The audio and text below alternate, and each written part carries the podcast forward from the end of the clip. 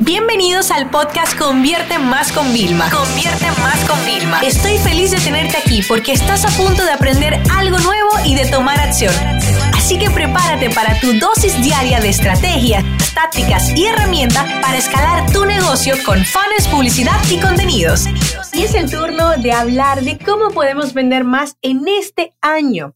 ¿Ok? ¿Qué tienes que hacer para conseguir que tus esfuerzos económicos de tiempo y de recursos generen más ingresos para tu negocio o el de tus clientes, ¿no?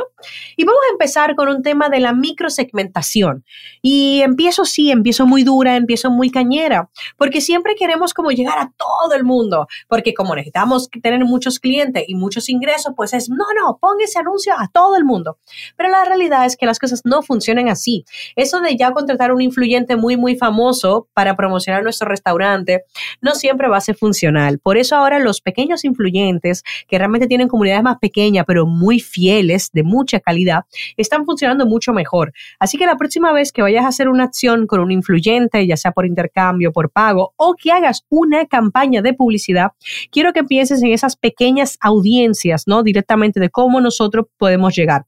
Te voy a poner un ejemplo muy sencillo para que veas. Tú te diriges a consultores, ¿no? Y en vez de hacer una sola campaña a todo tipo de consultor, divídelo por los consultores nuevos, que son gente que acaban de convertirse en consultores, los consultores que son empleados que trabajan en una empresa y los consultores que ya tienen casi su agencia o consultora y operan de esta forma, ¿vale?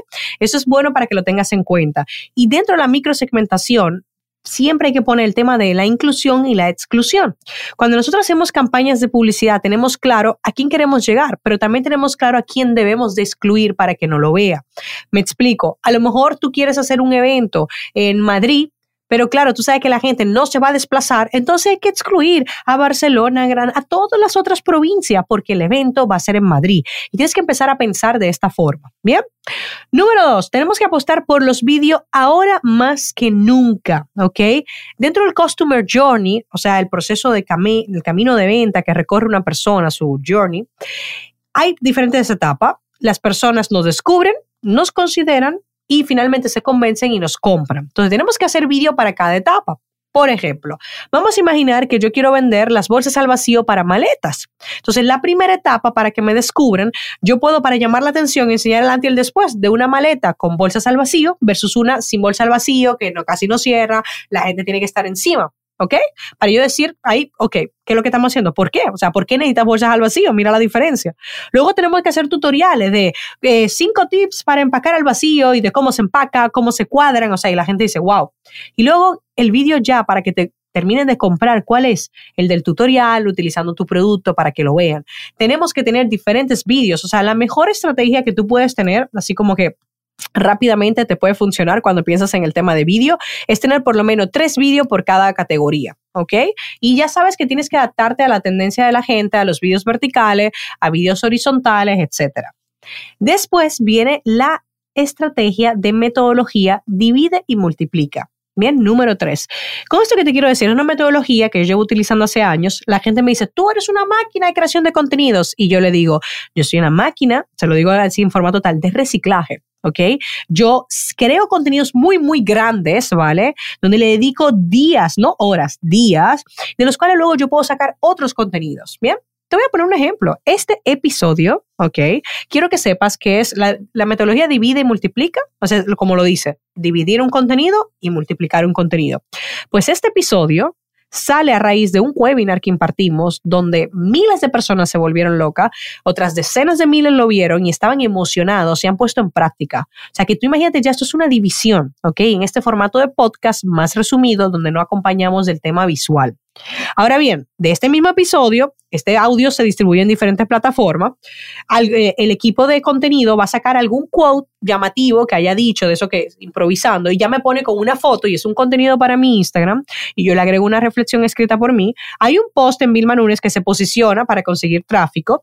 Sale un anuncio para promocionar el episodio. Salen historias para promocionar y todo nació de un primer contenido. O sea, fíjate lo importante que es esto. ¿Ok? Seguimos con otra de las estrategias, promociones épocas festivas. Sí, tienes que hacer promociones, pero no una promoción para llegar a fin de mes, no, promociones planificadas. Búscate un calendario de cuáles son los festivos que hay, ¿ok?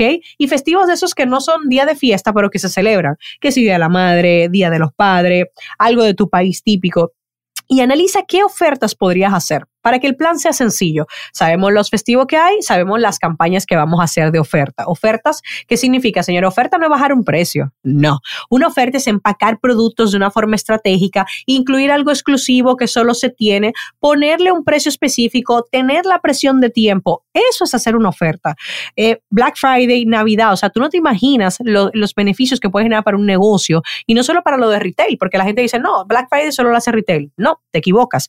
Las empresas, ¿vale? Sin importar, podrían hacer este tipo de, tipo de campañas. Yo lo veo un poco más difícil quizás para alguna gente de B2B, de business to business, pero igual, un consultor que ofrece servicio podría hacer una promoción de que va a hacer dos consultorías gratis por eso y luego ya le vende. Porque con tal, si hace esas dos, entre toda la gente que aplica y esas dos le vende su plan y le compran, créeme que le va a valer la pena. Eso para que tú veas que no lo que te hace falta es estrategia. Lo que te hace falta es creatividad y tomar acción. Bien, seguimos ya para ir finalizando las estrategias, ¿vale? Nos quedan dos para que vendas mucho este año. Estrategia de multi-impacto y estrategia omnicanal. ¿Qué significa omnicanal? Señora, eso es estar presente en todos los canales donde tu cliente está. Para que como un refrán que dicen que me aparece hasta en la sopa, pues sí. ¿Y multi-impacto qué significa? Te lo cuento rápido. Imagínate esto, imagínate que Pedro está buscando en YouTube vídeos sobre la temática de correr, de running, ¿vale? Y luego, cuando vuelve a YouTube, ve anuncios de YouTube relacionados a running. Y luego está en Facebook e Instagram, así viendo a sus amigos, y ve anuncios también de marcas de running. Y luego ya se decide por una marca y la visita. Pero es que luego está así viendo y de repente un influyente también está en una campaña promocionando algo de running. Y luego se pone a leer eh, reviews directamente pide testimonio por ahí, sigue viendo anuncios de cosas de running, se decide suscribir por un cupón de oferta, tiene unas dudas de cuál zapatilla deportiva es la que mejor le funciona y le responden, vuelve a ver un anuncio porque todavía no ha comprado la zapatilla. Antes de comprarlo, busca en Google cupones, porque tiene que saber a ver si hay. Visita la página de compra y compra. Pedro pasó 14 impactos antes de generar una compra, pero esos 14 impactos fueron parte de su proceso de compra. Si tú no tienes estrategia canal de estar haciendo anuncios en Google, anuncios en Pinterest, si tú te dirías a mujeres, yo hago mucho anuncio de retargeting en Pinterest, ¿vale? Anuncios en Facebook, en Instagram, en YouTube, entonces tú no eres con una estrategia omnicanal y la gente puede ser que se olvide y termine comprando tu competidor porque no te tiene en tu cabeza. ¿Vale? Y lo último, ya que te va a ayudar a vender mucho más, son tres campañas de publicidad que deberías tener siempre activas. Bien, la primera campaña de publicidad que deberías tener siempre activa es la campaña de contenido. Imagínate, yo siempre le digo a la gente, imagínate un post cuando tú dices, wow, lo he petado, este post tiene 3.000 likes, me lo estoy inventando, ¿vale? Tiene 3.000 likes, qué bien, tiene más que la media oye, métele 5 dólares. O sea, tú imagínate, si un post lo petó de forma orgánica sin pagar, lo que puede llegar a ser pagando por ella. O sea, imagínate el poder. Entonces, siempre promociona tus contenidos, los artículos de tu blog, en mi caso los podcasts, los vídeos, los posts de redes sociales de reflexión. Ayúdate, ¿ok? La segunda campaña sería la de captar leads o aumentar tu comunidad de seguidores todos los días. Y te estoy hablando de campaña aunque sea de 5 dólares al día. ¿Ok? Y esa campaña está activa ahí captando leads y aumentando tus seguidores. Bien. Y por último, retargeting. El retargeting es imprescindible hoy en día. Las personas le llaman por teléfono. Es más, yo estoy ahora mismo grabando el episodio y yo estoy viendo dos llamadas perdidas directamente. Si yo tuviera un proceso de compra, hay dos personas que han intentado interrumpirlo. A una le hubiera cogido la llamada y me olvido de lo que estoy comprando. ¿Vale?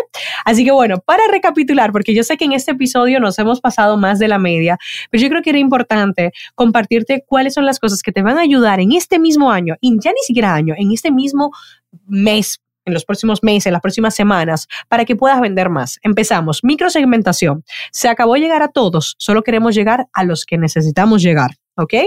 Después, apostar por vídeo y vídeo de todo tipo, no nada más vídeo de venta de tu producto, no, vídeo de contenido educativo que ayudemos, vídeo donde se genere la necesidad de que la gente ni siquiera sabía a lo mejor nuestro producto y entienda que lo necesita.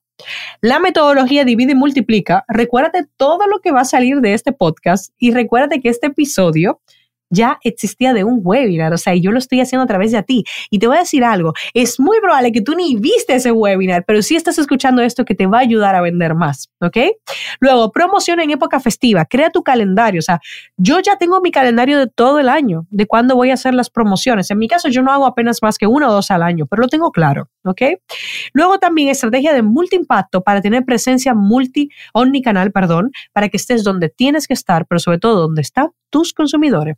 Esto ha sido todo y estoy segura que si ahora te detienes y apuntas ideas que se te ocurren y cosas que vas a hacer y las implementas, tus resultados van a cambiar y te prometo que vas a vender mucho más. Esta sesión se acabó y ahora es tu turno de tomar acción. No te olvides suscribirte para recibir el mejor contenido diario de marketing, publicidad y ventas online.